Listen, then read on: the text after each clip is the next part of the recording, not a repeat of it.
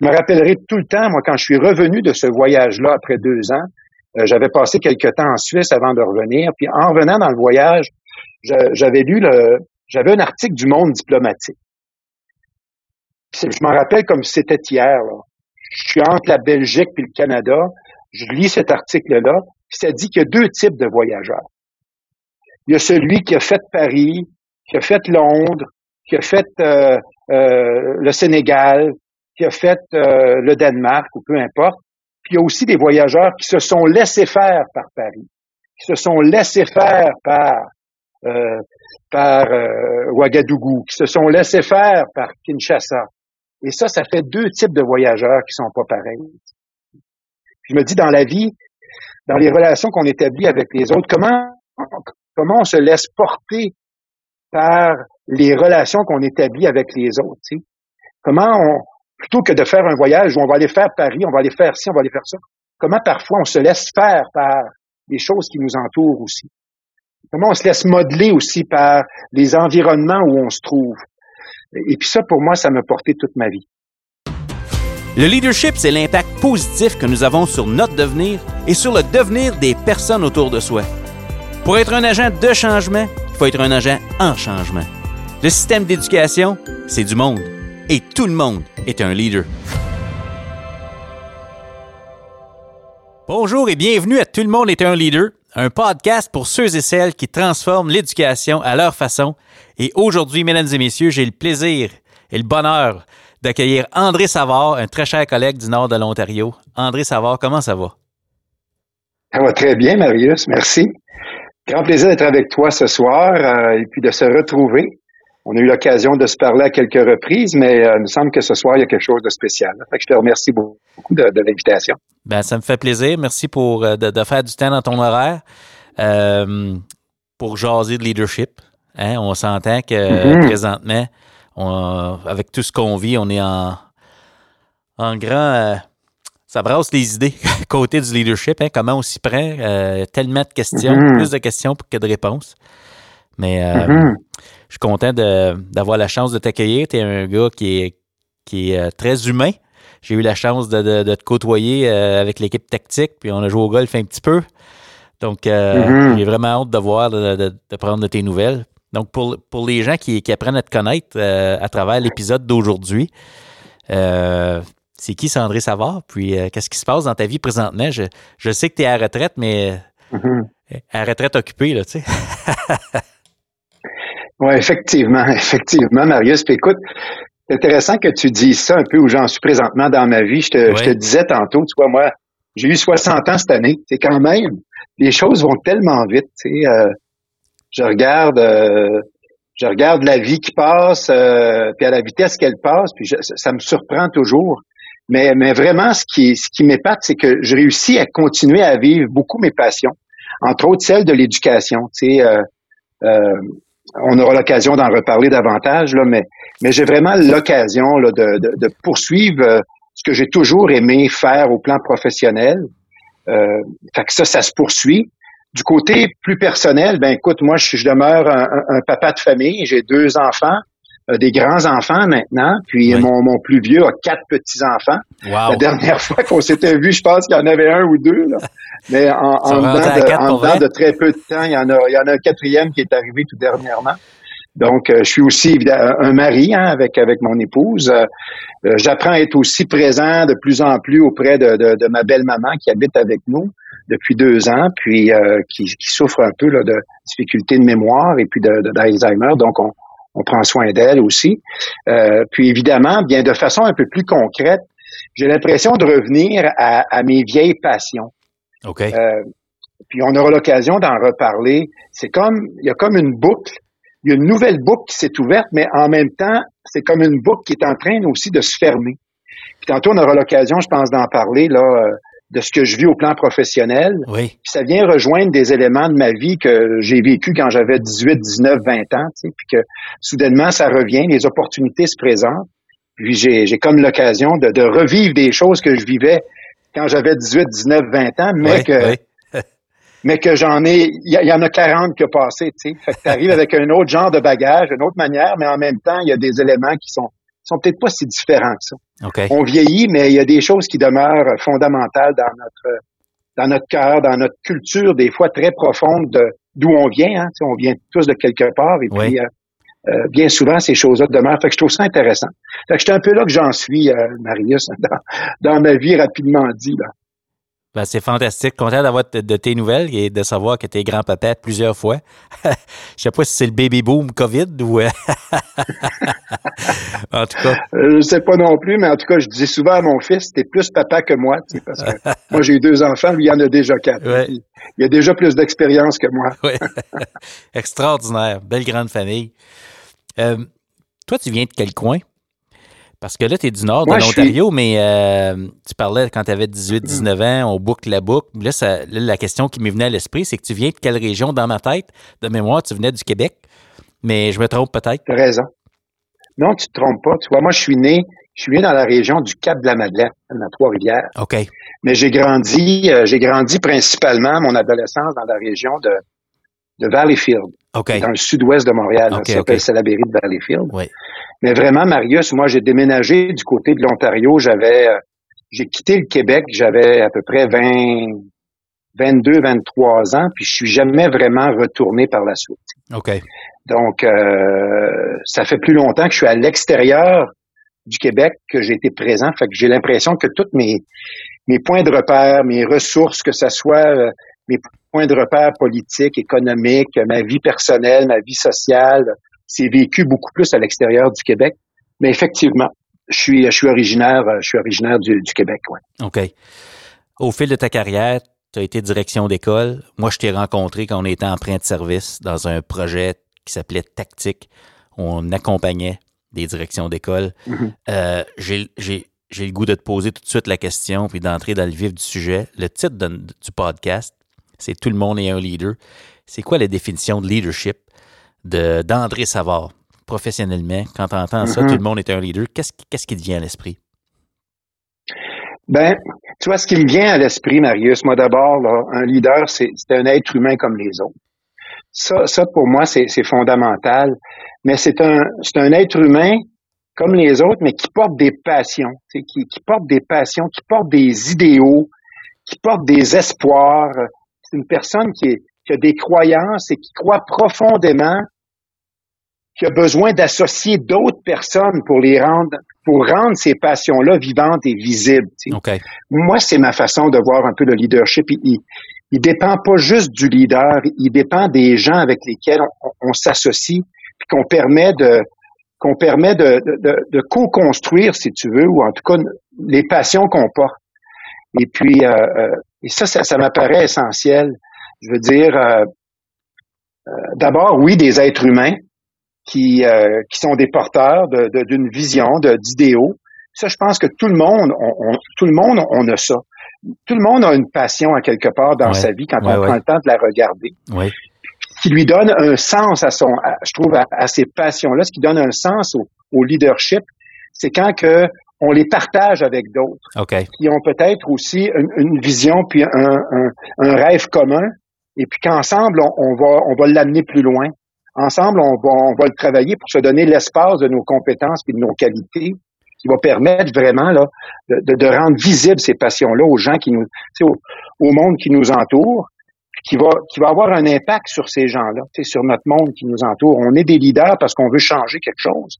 Sais, quand tu, quand tu portes une passion puis tu portes un, un, un espoir de quelque chose, des idéaux, c'est parce que tu as le goût qu'il y a des choses qui se transforment autour de toi. Mais ça, malheureusement, tu peux pas le faire tout seul. Tu as besoin d'avoir des gens qui t'accompagnent. Et ça, je pense, c'est, c'est, le déploiement du leadership dépend beaucoup de cette capacité qu'on a à se faire proche des autres. J'aime ça. Mm. Notre capacité à se faire proche des autres. Première fois que j'entends ça dit comme ça, euh, créer cette proximité-là, puis on s'entend que c'est important plus que jamais.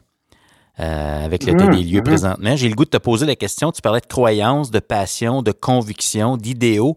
Euh, quelles sont euh, ces croyances-là ou idéaux que tu portes qui t'amènent à poursuivre, même à la retraite, à continuer de t'investir en éducation présentement? Mmh, c'est quoi les idéaux ben, d'André Savard? Moi, mais, tu sais, mes idéaux, c'est que tantôt on va peut-être y revenir, là, mais moi je pense que la confiance qu'on doit faire au monde est plus grande que la crainte puis de, les inquiétudes qu'on doit porter. Puis euh, euh, un de mes idéaux, c'est que euh, les gens avec lesquels j'ai travaillé toute ma vie, puis que je continue de travailler, c'est que c'est des gens qui sont fondamentalement bonnes et bons. C'est des gens qui qui qui ont le goût de voir les choses s'améliorer autour d'eux. Et ça, bien quand on parle d'amélioration dans le domaine de l'éducation, pour moi, c'était de croire que les jeunes qu'on accompagne, tout, tout euh, dans le cadre de, notre travail comme éducateur, que ce soit comme enseignant, direction ou peu importe, ultimement, ultimement, c'est le bien-être de ces jeunes-là qu'on souhaite s'épanouir, qu'on souhaite. Euh, puis la grande, la grande chance que j'ai eue, je pense, dans mon rôle d'éducateur puis de leader, ça a été d'avoir eu des enfants. C'est parce que quand tu as des enfants, quand tu as des enfants, tu as comme une compréhension particulière de ce que tu souhaites pour eux aussi. Euh, moi, les idéaux que je porte, c'est que mes enfants soient meilleurs que moi. pas compliqué que mes enfants, que mes enfants soient capables de devenir meilleurs que ce que j'ai pu offrir au monde. Je te que ce soit dans ma façon de ma façon d'envisager euh, ma relation avec l'environnement, que ce soit ma manière d'envisager mes relations avec les autres, avec euh, avec ce que je peux produire, etc mon souhait, c'est ça qui est beau dans l'éducation parce qu'on travaille avec des jeunes, c'est que ces jeunes-là deviennent, deviennent capables de faire encore mieux que ce qu'on a pu faire. Euh, donc, euh, moi, j'ai trouvé que d'avoir des enfants, ça, ça m'aide à porter ce rêve-là puis cet espoir-là. C'est beau. Mm-hmm. c'est fantastique. Puis, il y a toutes sortes d'opportunités présentement en éducation de créer un milieu de vie qui permet ça. Et puis, je le hmm. sais que tu t'impliques euh, de mémoire. Je sais que tu reviens peut-être d'un périple en Afrique. Je me souviens d'un bon hmm. souper chez vous tu nous avais reçu, euh, où tu, nous avais raconté que tu étais déjà allé en, Afrique euh, très jeune, un genre de pèlerinage. Et puis, tu boucles la boucle. Je ne sais pas si c'est de ça que tu voulais parler, mais tu, tu viens d'y retourner puis ça avait rapport, je crois, avec mhm. l'éducation, puis des possibilités euh, dans ce sens-là. Donc, euh, veux-tu nous parler un peu de ça, mhm. l'Afrique, ce que tu viens de vivre, puis euh, l'idée de boucler la boucle? Mhm. ben, c'est sûr. Oui, c'est une, une, belle question, puis j'ai tout le temps passionné de parler de ça parce que, tu vois, moi, quand j'avais 18, 19, 20 ans, euh, j'étais, je pense un peu comme plusieurs jeunes, hein, on, est à la recherche de quelque chose, hein, on veut aller plus loin dans qui nous sommes, qu'est-ce qu'on fait dans la vie, vers où on veut aller, comment on veut s'investir, etc. Puis moi, bien, j'avais eu l'occasion de voyager dans un premier temps du côté de l'Afrique avec une organisation qui s'appelait à l'époque euh, Carrefour Canadien International. Puis euh, cette organisation-là te permettait, au fond, son, son intention, c'était de permettre à des jeunes de 18, 19, 20, 25 ans maximum d'aller vivre une, d'aller se confronter à une autre culture, d'aller rencontrer des gens qui vivent des choses différemment. Là, on est en 1980, là, on est en début des années 80. Fait que ça fait quand même, là, on était très loin de l'Internet et des moyens de communication. Et puis, en tout cas, la suite de ce voyage-là qui m'avait qui m'avait pas mal frappé, euh, j'ai j'ai décidé de euh, j'ai décidé de partir par la suite pendant deux ans. Là où je suis parti encore du côté de l'Afrique pour euh, être capable d'aller un peu plus loin dans, dans ma connaissance de, de l'Afrique, dans cette, dans cette espèce d'aventure de, de, de, découverte là, de d'autres d'autres façons de voir la vie. Et puis euh, j'ai fait ça pendant là, à peu près à peu près deux ans. Mais l'intention à l'époque pour moi, c'était en pleine recherche un peu plus personnelle. Tu sais. oui. euh, je, me, je me cherchais comme comme personne. Qu'est-ce que je veux faire? J'avais commencé mes études à l'université dans le domaine là, de, de, de, la géographie physique, etc. Puis c'était pas clair pour moi. Puis après ce voyage-là, en tout cas, ou après ce, ce premier voyage, j'ai décidé de m'en aller vers la géographie politique. Et puis là, je m'étais, lancé dans tous les problèmes euh, un petit peu qui touchent les mouvements de réfugiés en Afrique et puis tout ce qui touche la, la et puis euh, à la suite de ça, bien, euh, j'ai terminé mon université. J'avais tout le temps une passion particulière pour l'Afrique. Je me suis intéressé à, la communauté des Pères Blancs, parce que pendant ce premier périple-là, il y avait des, éléments liés à, un petit peu à, une recherche spirituelle aussi qui était présente dans ma vie. Puis euh, à la suite de ça, bien, j'avais été proche de la communauté des Pères Blancs, j'avais le goût de, repartir en mission, mais j'ai croisé mon épouse et puis écoute, de, Père Blanc, je suis devenu d'autres choses. Ouais, j'ai eu l'occasion de, Fait qu'on a décidé de, se marier, etc., etc. Donc, tu vois, ce, ben premier petit périple-là de, l'Afrique a, été beaucoup autour de recherches plus personnelles. Qu'est-ce Qu'est-ce que tu en as retiré de ce premier périple-là? Parce que tu es parti, dans le fond, à la recherche d'André Savard, puis d'identité, puis de se confronter à autre chose pour trouver, euh, pour se trouver, dans le fond. Qu'est-ce que tu en as hmm. retiré avec du recul de, ce premier périple-là, avant de rencontrer ta tendre épouse? oui, oui. Ben, tu vois, moi, ce que j'ai retiré de ça, puis ça m'a porté toute ma vie, euh, Marius. Moi, ça a été, pour moi, là, euh, quelque chose qui m'a demeuré toute ma vie. Quand on dit que les voyages forment la jeunesse, là, euh, ben moi, ça, me porte beaucoup ça, parce que moi, ce que j'ai découvert dans ce voyage-là, c'est que le regard que l'on porte sur soi prend toute une autre dimension, puis une autre envergure quand on est au contact de d'autres réalités, quand on est au contact de d'autres cultures, de d'autres besoins, de d'autres perceptions, de d'autres représentations de la vie, ou peu importe comment tu voudras l'appeler. Mais quand tu es confronté à ta connaissance de toi par rapport à d'autres, ta personne prend une autre envergure. Parce que ta relation que tu as avec le monde, la manière dont tu envisages, tu sais, si toi puis moi, on se parle aujourd'hui, là, puis qu'on on, parle avec notre voisin à côté, entre toi et moi, on risque de se connaître assez bien, puis on risque d'avoir des points de repère qui sont très semblables. Et puis finalement, le, miroir que tu vas me donner de moi ne sera pas nécessairement si différent que de celui que je pense de moi-même. Mais quand tu voyages dans d'autres cultures, puis là, là, je te demande de te reculer dans les années 80. il, y a déjà, il y a eu déjà pas mal de changements depuis les 40 dernières années du côté de quand même de l'Afrique. Mais, mais il y a 40 ans passés, là, euh, moi, j'ai été confronté à la, la, représentation que je me faisais de moi-même. Bien, soudainement, elle prend tout à fait une autre forme. Et puis tes convictions, bien, sont confrontées à d'autres genres de convictions pour lesquelles tu dois tu dois tu dois t'ajuster, tu dois essayer de comprendre, tu dois même te laisser inspirer hmm. euh, parfois, sinon souvent. Ouais. Euh, ce qui fait que la dimension de ta personne en prend une autre. Tu sais. Puis je me rappellerai tout le temps, moi, quand je suis revenu de ce voyage-là après deux ans, euh, j'avais passé quelque temps en Suisse avant de revenir. Puis en revenant dans le voyage, j'avais lu le, j'avais un article du Monde diplomatique. je m'en rappelle comme si c'était hier. Là. Je suis entre la Belgique et le Canada. Je lis cet article-là ça dit qu'il y a deux types de voyageurs. Il y a celui qui a fait Paris, qui a fait Londres, qui a fait euh, euh, le Sénégal, qui a fait euh, le Danemark ou peu importe. Puis il y a aussi des voyageurs qui se sont laissés faire par Paris, qui se sont laissés faire par par Ouagadougou, qui se sont laissés faire par Kinshasa. Et ça, ça fait deux types de voyageurs qui sont pas pareils. Je me dis dans la vie, dans les relations qu'on établit avec les autres, comment, comment on se laisse porter par les relations qu'on établit avec les autres. Tu sais? Comment on, plutôt que de faire un voyage où on va aller faire Paris, on va aller faire ci, on va aller faire ça, comment parfois on se laisse faire par les choses qui nous entourent aussi? Mm-hmm. Comment on se laisse modeler aussi par les environnements où on se trouve? Et puis ça, pour moi, ça m'a porté toute ma vie. Wow, je trouve ça intéressant parce que je me dis, la question qui me vient à l'esprit, c'est présentement, euh, si on adoptait cette posture-là, puis qu'on voyait un peu ce qu'on vit en éducation présentement comme un voyage, euh, comment pourrions-nous euh, nous laisser être modelés par ce qui nous arrive en tant que société, tu sais, plutôt que de mm-hmm. résister à ça. Mm. Tu sais, je me dis, waouh, en tout cas. Ou de, juste, ou de juste passer sans, ou de juste passer sans, sans prendre la peine justement de se laisser modeler. On peut être juste là comme des spectateurs, mais comment on, peut devenir aussi des acteurs, tu sais, en se laissant inspirer par, par les événements, comment on peut devenir des gens qui sont présents à ça plutôt que juste de passage. Fait que tout à fait, oui, tout à fait, Marius. J'adore ça. Donc, tu as vécu un premier périple, tu as rencontré ton épouse, euh, on avance la cassette un petit peu. Euh, tu as des intérêts, des convictions. Euh, il y a des choses qui forment un petit peu qui on devient. Tu es devenu un leader dans le monde scolaire. Et puis, la vie fait en sorte que tu es retourné en Afrique récemment.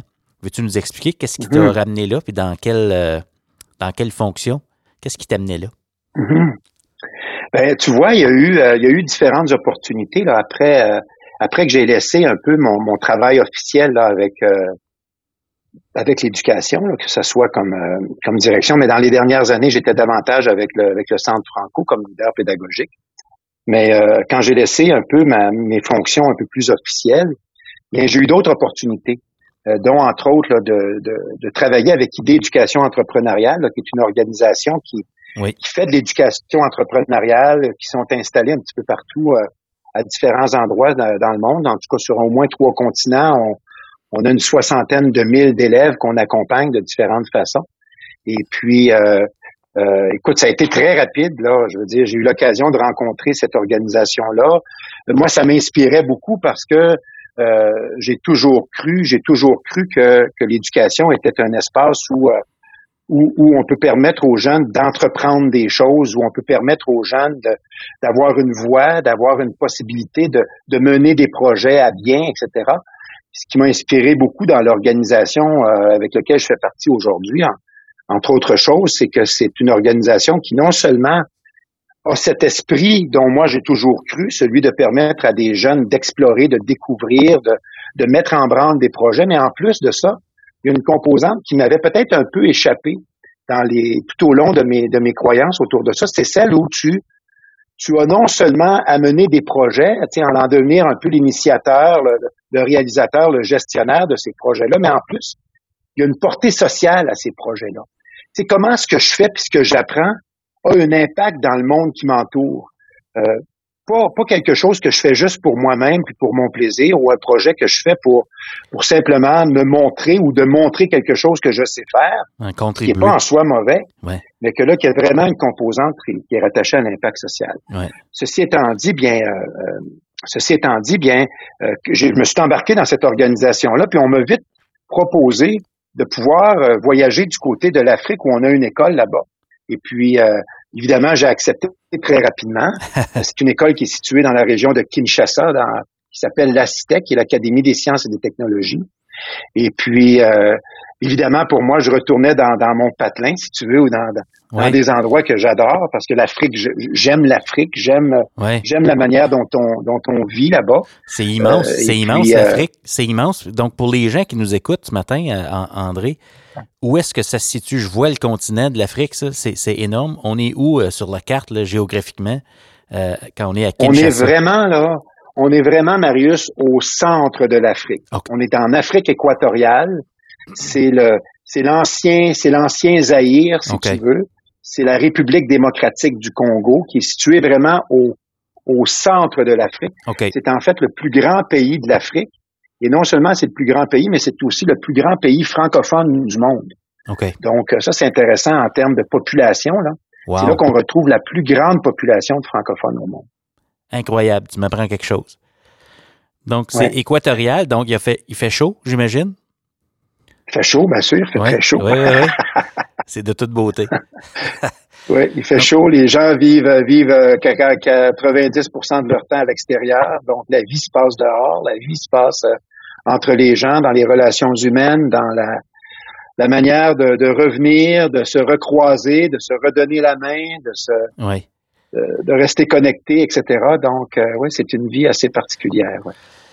Tu parlais d'être confronté à d'autres réalités, d'autres identités.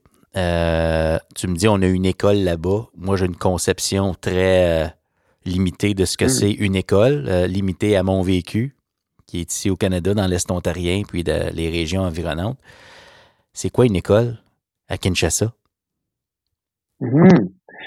Tu vois, l'école à Kinshasa, je peux te dire une chose, hein, c'est que les jeunes qui, vivent dans cette école-là n'ont pas des aspirations différentes de nos jeunes à nous. Ils ont les mêmes aspirations. Ils veulent faire une différence dans leur dans le monde. Ils veulent ils veulent être entendus. Ils veulent être ils veulent être écoutés. Ils, ils portent des projets. Je pense que la différence, et puis c'est c'est le travail que l'on fait euh, avec avec le personnel enseignant là-bas, parce que c'est eux d'abord qui qui ont identifié cette idée de, de, de, de devenir partenaire avec nous. Et puis nous, notre objectif, c'est pas de d'imposer quoi que ce soit là-bas, c'est de travailler avec leur réalité parce que leur communauté n'est pas notre communauté. Les besoins, les défis ne sont pas nécessairement nos besoins ou nos défis. Mais fondamentalement, les jeunes portent les mêmes espoirs. Okay. Puis, ce qui est intéressant, c'est qu'il y a une dichotomie entre ce qui a été un peu implanté comme système éducatif du côté de l'Afrique, qui est quand même très inspiré de, de l'Europe, en particulier de la Belgique, qui est un système éducatif là qu'on se cachera pas, là, qui est quand même qui est quand même assez, euh, je dirais, euh, axé sur la transmission, ou en tout cas axé sur le fait que l'enseignant possède le savoir et puis il le partage ou il le transmet aux élèves. Okay. Puis, euh, euh, puis, contrairement à la réalité euh, de la communauté africaine où les initiatives sont à la base extrêmement importantes. je veux dire, les jeunes, dès leur jeune âge, apprennent à, à, initier euh, des jeux, apprennent à initier plein de choses dans leur vie. Puis quand ils arrivent dans le système d'éducation, il y a comme une cassure qui est là. Il y a comme quelque chose qui se passe qui rend les, les possibilités de s'exprimer plus difficiles, plus exigeantes. Et puis, euh, le personnel enseignant, euh, nous, nous a approchés parce qu'ils veulent changer cette composante. Okay. Ils veulent que les jeunes, les jeunes de la génération qui les accompagnent, ils veulent que ce soit des jeunes qui vont transformer plein de choses du côté de leur pays, euh, qui est pas toujours facile au plan politique, au plan des, des, des, des exigences, des attentes au, niveau de la structure organisationnelle, il y a, énormément à faire dans, ces pays-là. la seule manière vraiment de, de, permettre de favoriser ces changements-là, c'est en passant par, la, par les jeunes. Puis les enseignants sont très conscients de ça, sont extrêmement ouverts à tenter des nouvelles expériences pédagogiques qui sont axées, entre autres, sur l'éducation entrepreneuriale en particulier. OK. Puis concrètement, toi, dans ton rôle, comment, comment tu peux faciliter ça, cette transition-là, ou en tout cas les aider à faire une place pour l'entrepreneuriat dans leur milieu, puis peut-être mmh. adopter ou jouer des rôles différents? Euh, c'est mmh comme facilitateur, j'imagine. C'est pour nous aider à comprendre comment tu t'y prends pour faire ça dans un milieu comme celui-là. Mmh euh, c'est vraiment au niveau de ce qu'on travaille beaucoup, c'est beaucoup la posture de l'enseignant. OK. Comment est-ce que, de quelle manière l'enseignant établit sa relation avec l'élève. Comment comment il voit le jeune qui l'accompagne lui-même dans la salle de classe? Euh, comment quel droit il quel droit il veut lui donner à ce jeune-là, c'est pour s'exprimer, être capable de, de se dire, d'être capable d'indiquer ce qu'il ce qu'il aime, ce qu'il porte comme passion. Et puis on essaie vraiment de travailler dans un accompagnement où on, on, on, va, on va, on, va, je vais utiliser des, des termes que l'on connaît, on va co-planifier des choses ensemble, on va, on va co-enseigner, on va, on va se questionner sur ce que l'on voit, sur ce que l'on fait, etc. Puis au plan, au plan du, du raisonnement, au plan de la compréhension, il y a beaucoup de clarté. Au plan de la pratique, il y a, il y a, des défis. Tu sais, c'est, c'est pas évident de, de, de, transformer des composantes qui sont, qui sont parfois assez, assez profondes dans, dans, dans, la culture éducative, du bien dans la culture éducative. Oui, oui. C'est pas toujours facile de changer les choses.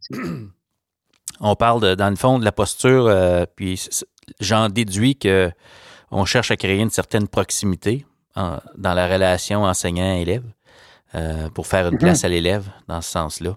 Donc, euh, Absolument. C'est pas très différent. C'est pas très différent de nous, dans le fond, dans ce sens-là, dans ce qui permet de de mettre en œuvre les nouvelles approches en éducation. Absolument. Euh, ça part de la posture et justement de cette place-là qu'on est prêt à accorder à l'élève. C'est ça. C'est une espèce de patinoire. Hein? Oui, oui. Euh, chaque enseignant, on a notre patinoire. Hein? Puis, euh, quelle grandeur de patinoire on est prêt à avoir. Puis, oui.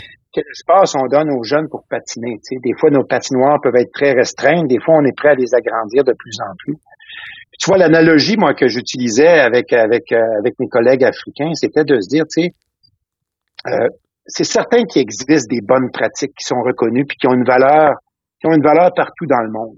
Et puis moi, je comparais ça au soleil puis à l'eau. Tu sais, euh, quand tu regardes l'océan, que tu t'assois en Gaspésie ou que tu t'assois proche de Kinshasa, l'eau que tu regardes, là, on est en contact avec la même eau. Tu sais, on, on touche à la même eau. Ouais le soleil qui se couche chez nous, celui qui se lève à Kinshasa, c'est le même soleil qui nous nourrit, qui nous permet de vivre, qui nous permet, etc. on sait qu'il existe des bonnes choses qui sont les mêmes pour tout le monde. Ce qui va pousser à Kinshasa, c'est pas des sapins, ça va être des baobabs qui vont pousser là-bas. Ouais.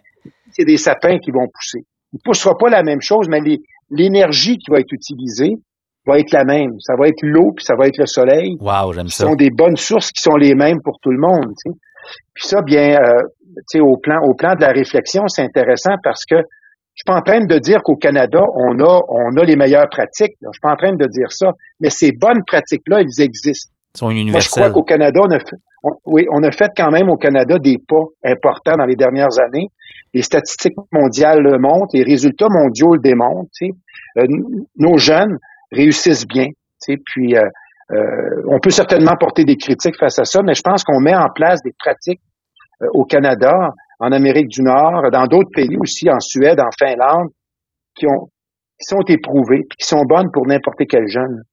Tu quand je partais pour Kinshasa, Marius, je me suis, euh, j'étais à l'aéroport en Belgique, puis je regardais des jeunes qui jouaient. Il y avait, il y avait un jeune, il y avait, il y avait toute la même âge, un jeune de, à peu près 5-6 ans, qui avait comme euh, un, un, petit, euh, je ne sais pas comment on appelle ça, mais tu sais, pour les Juifs assidiques, là, ils portent quelque chose sur la tête. Là. Il, y avait, il, y avait, il y avait un jeune Juif assidique, il y avait, il y avait un jeune blanc, ou en tout cas, il y avait un jeune Africain qui était là, puis je regardais jouer ces enfants-là. Là ils jouaient pas différemment pantoute. Là. Non, non, non. Ils faisaient des culbutes, puis ah ils tiraient après la couverte de l'humeur, puis ah. ils étaient tous pareils, là. Ah ouais. C'était pas... Fait qu'on devient, c'est sûr qu'on on, devient un peu ce que notre culture elle est, mais à la base, on, a des, des, éléments qui sont, euh, qui sont très semblables. Les jeunes ont les mêmes aspirations. OK. T'as passé combien de temps là-bas? Euh, là, la dernière, le dernier voyage, j'étais là un mois. Wow! Toute une aventure. Euh, avant d'entrer en onde, on, se on se parlait du thème peut-être de l'aventier, de, l'arche perdue. Comment ça s'applique? À ce que tu, euh, ce que tu vis présentement euh, à la retraite, mais toujours bien actif en éducation, puis tu boucles la boucle avec ce retour-là à Kinshasa? Oui, oui. C'est parce que ouais, c'est intéressant parce que tu vois, moi, je me suis tout le temps vu un peu comme un aventurier. OK. Je regarde ma vie, là. Moi, j'ai vu ma vie un peu comme une aventure, ou je vois ma vie comme une aventure. Oui si tu me donnes le choix, là, Marius, entre euh, OK, il y a une tempête de neige dehors, est-ce qu'on attend que la tempête passe ou on, part pareil? Oui. Moi, je vais partir pareil. Moi, je vais partir quand même. Ouais. il y a comme un côté dans ma vie où j'aime l'aventure. On, on, a laissé la grande ville, on s'est emmené en campagne. Moi, je suis pas un gars de campagne. J'ai jamais vécu en campagne, mais j'avais le goût de vivre cette aventure-là. Des choses nouvelles. Fait que, moi, je vois la vie comme une aventure. Des fois, l'aventure, oui, il y a des défis. Parfois, il y a des moments tristes. Des fois, il y a des moments qui sont qui sont heureux. Mais mais je suis pas tellement d'accord avec l'idée que c'est c'est pas c'est pas vous êtes euh, vous êtes le le le, euh, le héros de votre histoire. C'est pas ça. Parce que je pense que mon aventure, moi, elle est, elle, est liée à plein de personnes qui m'ont entouré puis qui ont joué des rôles importants dans ma vie puis qui continuent d'en jouer. Okay. Mais mais pour moi, l'aventurier, c'est on est à la recherche de quelque chose que j'ai, je suis tout le temps à la recherche de quelque chose que j'ai pas tout à fait trouvé encore. OK.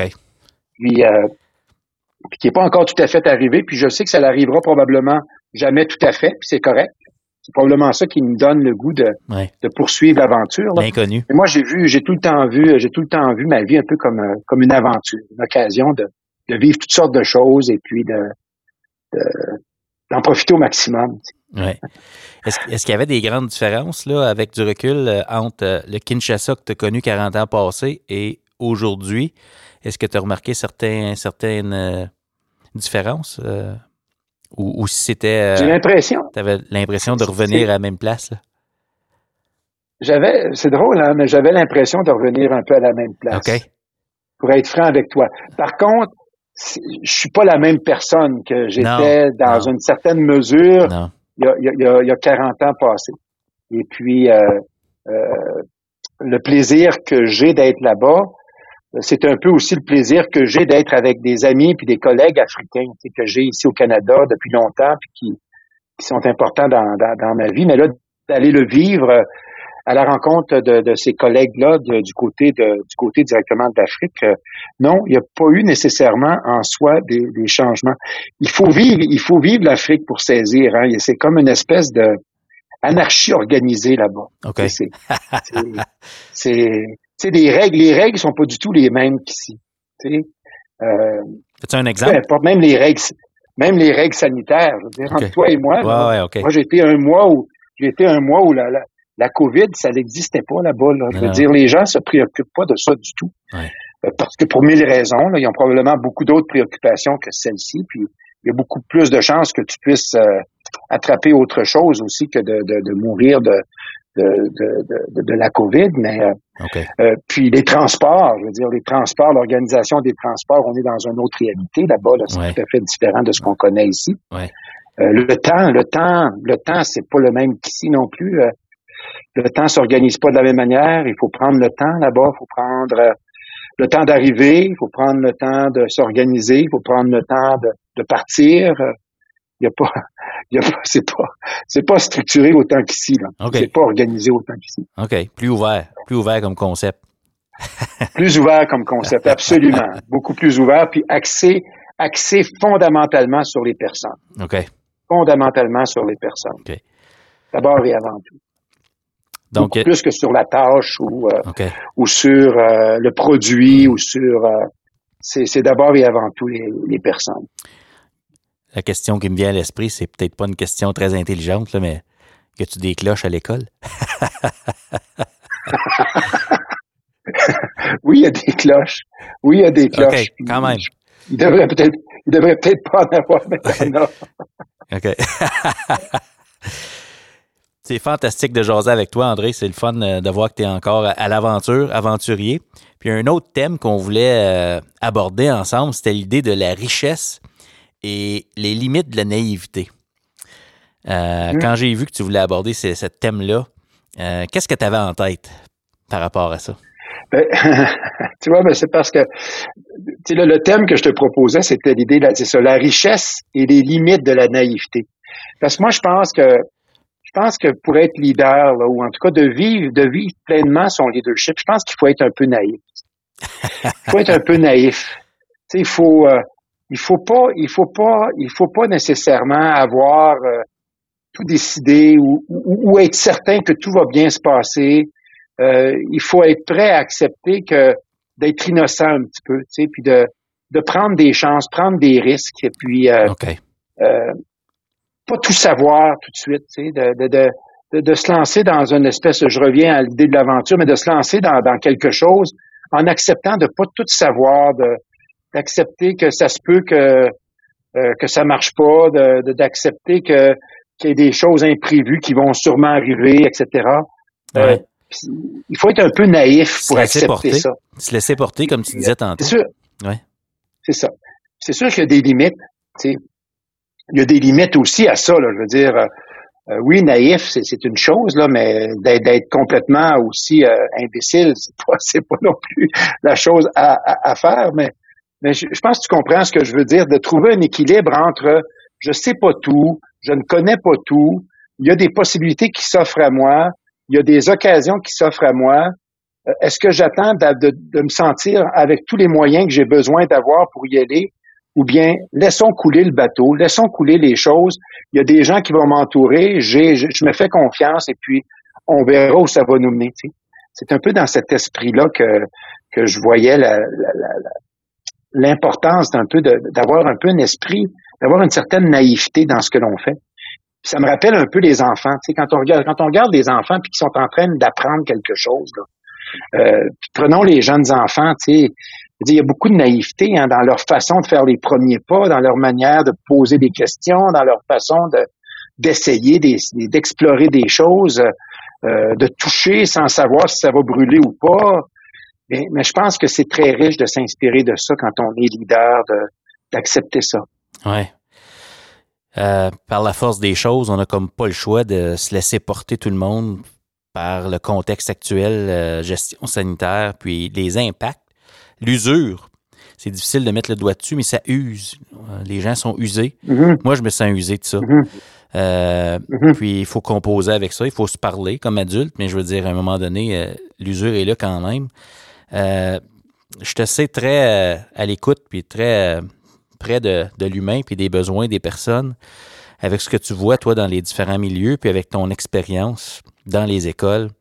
Comment est-ce qu'on on pourrait réussir à se laisser porter puis avoir cette naïveté-là, comme tu dis, euh, puis de vivre ça positivement, de se laisser porter avec tout ça. Euh, as-tu des, euh, mm-hmm. des, pistes mm-hmm. pour, nous, aider à mettre les choses en perspective, voir quelque chose peut-être qu'on ne verrait pas? Je ne sais pas si tu as eu la chance de penser à ça. Ben, tu vois, puis tu as tout à fait raison, Marius. Hein. Moi, je crois qu'actuellement, là, au Canada, euh, probablement plus qu'en tout cas que quand j'étais en Afrique, mais je, regarde actuellement au Canada, c'est à la fois là, ce qu'on vit, là, j'écoute les enseignants que, que je rencontre, les directions d'école, c'est à la fois là, une source vraiment d'épuisement actuellement. Les gens vivent des moments qui sont, on se disait, on va retourner à l'école, on va ça va, ça va être bien, etc. Oui, il y a des bonnes choses, là, je, vais, je vais y revenir dans quelques instants. Mais, mais effectivement, je crois qu'actuellement, les gens vivent un épuisement par rapport à tout ça parce qu'on a vécu dans les dernières années, dans les deux dernières années, dans, dans un mode là, de, de, de recherche constante, d'innovation. Tu sais, le cerveau, à un moment donné, là, euh, il s'épuise un petit peu. Euh, puis en même temps, bien, euh, je sens beaucoup d'espérance des personnes euh, l'espérance que ça va, ça va certainement aller de mieux en mieux. Euh, l'espérance, en tout cas, il y avait un, des profs qui me partageaient l'autre jour que les jeunes veulent vraiment être à l'école. Les jeunes sont contents d'être à l'école actuellement. Ils sont contents de se retrouver. Et ça, je pense que c'est, c'est extrêmement important. Je suis convaincu que les enseignants sont contents aussi de, de se retrouver. Euh, mais mais, mais c'est exigeant. Je pense que les deux dernières années ont été euh, extrêmement exigeantes pour euh, pour l'ensemble de, du système. Puis oui, on a développé des nouvelles habiletés, on a développé des nouvelles capacités, je pense. Comment elles vont se matérialiser sur le terrain maintenant? Je pense que les gens sont encore en train de, de devoir euh, je, euh, négocier, puis de manipuler, puis d'essayer de gérer encore des situations qui demeurent exigeantes sur le terrain. Ouais. Fait que je ne suis, pas convaincu qu'on soit encore au moment où les habiletés qu'on a développées dans les dernières années, euh, à cause de la pandémie, je suis pas certain qu'on est capable encore de les matérialiser sur le terrain, mais moi j'ai bon espoir que dans les prochaines années, on devrait être en mesure de, de, voir ça de plus en plus sur le terrain. C'est certain. On n'a pas de boule de cristal, personne. Euh, moi, ce qui me préoccupe, c'est euh, l'étendue de l'impact que ça va avoir sur les, personnes. Parce qu'il y a des gens qui sont au front et qui doivent porter, euh, en bon français, être game face un petit peu parce qu'on on veut, on veut tenir le fort, garder la barque. Puis ça, euh, au, fil du temps, ça a des impacts. Les enfants, l'apprentissage à la maison, passer de virtuel, ou, tout ça, là. Tout ça, là. donc, c'est juste de voir comment on va s'ajuster à ça, puis est-ce que est-ce qu'on va garder en tête euh, mm-hmm. l'humain à travers tout ça, parce qu'il y a toujours le souci du rendement, du rattrapage, de la performance. Mm-hmm. Puis je me dis euh, mm-hmm. Là, j'essaie d'appliquer ce que tu as dit tantôt, de se laisser porter, être naïf un petit peu, puis je me dis qu'est-ce qu'on vise avec tout ça, c'est quoi qui est important dans, dans, ce qu'on est en train d'essayer de faire, tu sais. Là? Donc, euh, j'ai pas de réponse. J'ai l'impression, j'ai l'impression, Marius, moi non plus, là, j'ai pas nécessairement de réponse, mais il y a une chose que j'ai l'impression de savoir par intuition, là. C'est d'accepter à ce moment-ci que les apparences, elles sont trompeuses. Ce qu'on voit actuellement sur le terrain, c'est-à-dire les défis qu'on voit, les difficultés qui peuvent être vécues, je pense qu'il faut les voir comme des apparences qui sont, trompeuses. C'est-à-dire, c'est des réalités, mais en même temps, ça ne perdurera pas il faut faire confiance que ce qu'on voit présentement qui est difficile sur le terrain, ça sera pas permanent. Il va y avoir quelque chose de mieux qui va sortir de ça. Moi, j'y crois profondément. Je me dis que puis cette espérance-là, c'est une source de bien-être. Si on perd un peu cet espoir que ce que l'on voit actuellement, les défis qu'on rencontre, on sait que ça va être surmonté. Il faut garder cet espoir-là parce que elle est source de notre bien-être actuellement. En tout cas, moi, c'est source de mon bien-être à moi. Puis puis je, pense qu'il faut garder en tête, en tête que la confiance qu'on a, ça va surpasser la méfiance puis les craintes. Parce qu'on vit dans un monde actuellement où il y a toutes sortes de méfiances aussi qui semblent apparaître actuellement. Tu sais. Euh, la division entre ceux qui sont vaccinés et ceux qui sont pas vaccinés, les inquiétudes que ça pose, etc. Mais il faut, je pense, à travers tout ça, garder beaucoup, beaucoup confiance parce que la confiance, là, ça, ça, surpasse beaucoup de choses. Puis si on rentre dans la méfiance puis la crainte, je pense qu'on n'est pas dans la bonne, euh, on n'est malheureusement pas dans le bon diapason. Il faut garder confiance que les choses vont, vont aller de mieux en mieux. T'as raison, il n'y a rien de bon qu'on peut espérer, parce que dans le fond, il n'y a rien qui est... Euh, on a juste aujourd'hui, on ne sait pas ce qui va arriver. Donc, si aujourd'hui, on est méfiant, il n'y a rien de positif qui sort de ça. dire, euh, mm-hmm. j'aime mm-hmm. ça, j'aime ça, j'aime vraiment ça. L'espérance est une, est une source de bien-être. Mm-hmm. L'espérance est une source de bien-être. Oui. Important d'avoir espoir. Oui. Oui. C'est temporaire. Oui, c'est ça. Temporaire. L'aventure, ça continue. Une aventure, c'est pas fini, hein, ça continue. On est dans des moments plus tough, mais il va y avoir des moments où on va rire, on va prendre un bon verre de scotch, puis ça va être agréable. Mon cher André, on serait peut-être rendu à l'étape d'une petite rafale. Je te lance une expression, une idée. Tu me dis les premières choses qui te viennent à l'esprit. On garde ça bref. Ça va nous permettre d'apprendre à te connaître encore davantage. Ça te tente-tu? Oui, c'est ça. On commence avec un petit facile. OK. Le secret d'un bon pain maison. c'est la délicatesse qu'on y met, puis l'amour. c'est fort, j'aime ça. Un livre que tout le monde devrait lire. Ben moi, je te dirais que c'est euh, c'est le livre de Théâtre et Jardin qui s'appelle Le phénomène humain. Ça, c'est un livre fantastique qui a changé ma vie. Le phénomène humain de Théâtre des Jardins. Ça, tout le monde devrait lire ce livre-là. Je vais essayer de le trouver, puis on va le mettre dans les notes de l'épisode d'aujourd'hui pour les gens qui voudraient aller voir euh, ce que c'est. Le phénomène humain. OK, je vais regarder ça. Une situation ou une personne dans ta carrière qui t'a aidé à grandir en tant que leader. Tu sais, un point tournant, tu dis, waouh, ça, ça, ça m'a comme fait changer de trajectoire. Ben, moi, c'est la confiance qu'on m'a portée. Euh, je pense à, Francine Dutrisac, puis je me permets de la nommer parce que ça a été une, une personne, un leader qui a été important dans ma vie, de par de par la confiance qu'elle a qu'elle m'a portée, de par euh, euh, de par sa flexibilité, de par sa capacité de regarder les, les choses les plus les plus exigeantes comme étant des occasions d'aller plus loin puis d'apprendre. ça a été pour moi là un tournant important dans ma vie. Puis réciproquement à ça, il y a eu le contraire aussi. J'ai eu des leaders pour lesquels euh, euh, pour lesquels je ne voulais pas ressembler à ça du tout, mais c'était important aussi pour moi que je les rencontre. OK. Parce qu'il y a quelqu'un qui m'avait dit un jour, euh, si tu veux grandir, c'est important que tu rencontres un jour ton bourreau. De rencontrer quelqu'un que tu souhaites pas devenir. Wow. Puis euh, j'ai trouvé ça intéressant. Fait qu'il y a eu deux moments dans ma vie, moi, qui ont été assez charnels. J'adore ça. C'est tellement vrai, ça me fait penser. J'ai des expériences qui me viennent à l'esprit, mais là, je, je me retiens. Quand, quand tu entends le mot gratitude dans le contexte actuel, qu'est-ce qui te vient à l'esprit? Bien, gratitude, moi, ce qui me vient dans, dans l'idée, c'est la famille. Vraiment, là, quand on est dans des situations difficiles, peu importe lesquelles, on en a peut-être vécu dans les dernières années parce qu'on était un peu isolés les uns des autres. Mais notre famille immédiate à ce moment-là devient, je pense, là. Euh, puis moi, bien, j'ai beaucoup de gratitude pour la pour la famille, pour les personnes qui sont très proches de moi. Parce que quand on y pense, Marius, puis c'est pas la première fois qu'on l'entend, tu sais, quand on va être sur notre lit de mort un jour, là, euh, ça à qui on va penser là, c'est pas c'est pas tellement le bon coup qu'on a fait à la job. Là, c'est bien que ça va avoir été important, euh, c'est pas c'est pas là. Hein, ça va être les gens qui nous entourent. Fait que moi j'ai beaucoup de gratitude pour euh, pour les gens qui m'entourent, ma famille immédiate, ma belle maman qui vient avec nous, qui m'apprend des affaires à tous les jours, parce que il faut que tu répètes, faut que tu répètes beaucoup.